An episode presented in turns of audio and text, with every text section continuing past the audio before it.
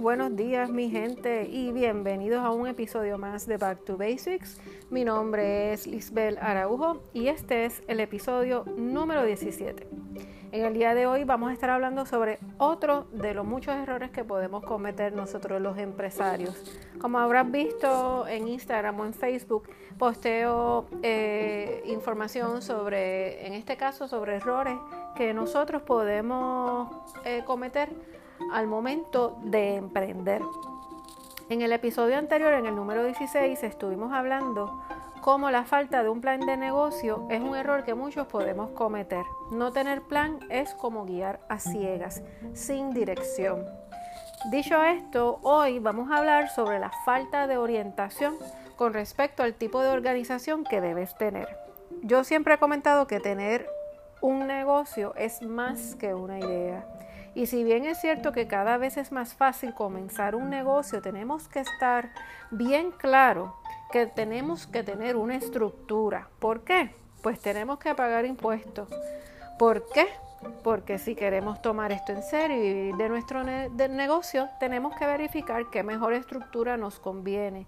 Si hacer un DBA o hacer una corporación. Dentro de la corporación, ¿cuál es la mejor opción? Sí, hay varias. ¿Por qué? Porque si no lo haces, pues vas a tener un dolor de cabeza. Tener un, negocio mezclado con tus finanzas personales, not good at all, people.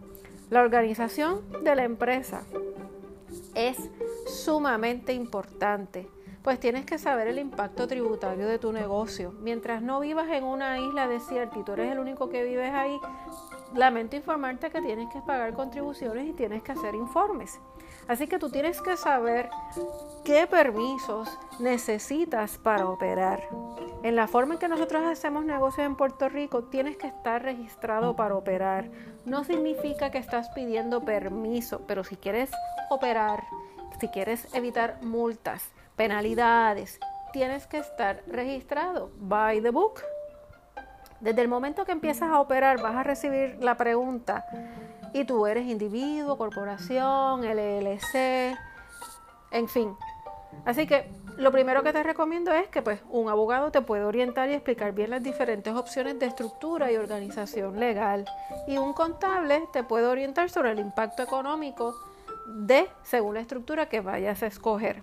Si te adelanto algo, ya al punto que estamos operando en Puerto Rico a un individuo, un negocio propio o un DBA, como lo quieras decir, todo significa lo mismo, ya está tan complicado como hacer una corporación a nivel de la documentación que se requiere tanto hasta para abrir una cuenta de banco como, como para operar. Así que pues no digas, ah, pues no voy a hacer corporación, me quedo como DBA, de cualquier forma hay trabajo que hacer en cuestión de documentación.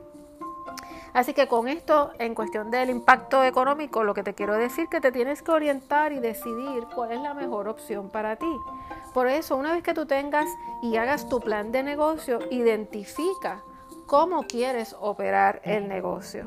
En mi caso, siempre he sido pro corporación aunque puede ser un poquito más costoso, siempre he entendido que la corporación te da una mayor estructura, una mayor formalidad al negocio.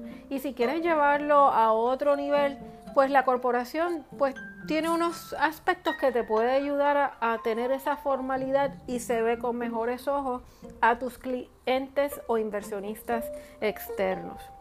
Claro, si no estás seguro y esto es un side business o en buen español un chivo, pues quizás quieres empezar como un DBA. Sea como sea la estructura, tienes que cumplir con todos los requisitos de ley que existen para operar, ya sea en Puerto Rico o en cualquier parte del mundo. Así que no quiero terminar este podcast y antes comentarte que tomen nota sobre la importancia de tener estas cosas en orden. Como saben, todos lo que hemos vivido durante estos meses y seguimos y seguiremos viviendo con la pandemia, hemos visto que ha llegado una ayuda. Yo no voy a entrar en cómo ha llegado o no ha llegado o cuán atropellado ha sido esta ayuda.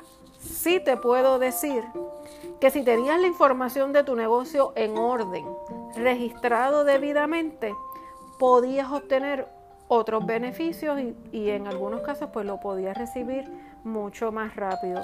Esto te lo digo porque a diferencia de otras situaciones como pasó hace casi tres años atrás con el huracán María, este tipo de ayudas no se hicieron disponibles ni en carácter personal ni, ni, en carácter empresarial.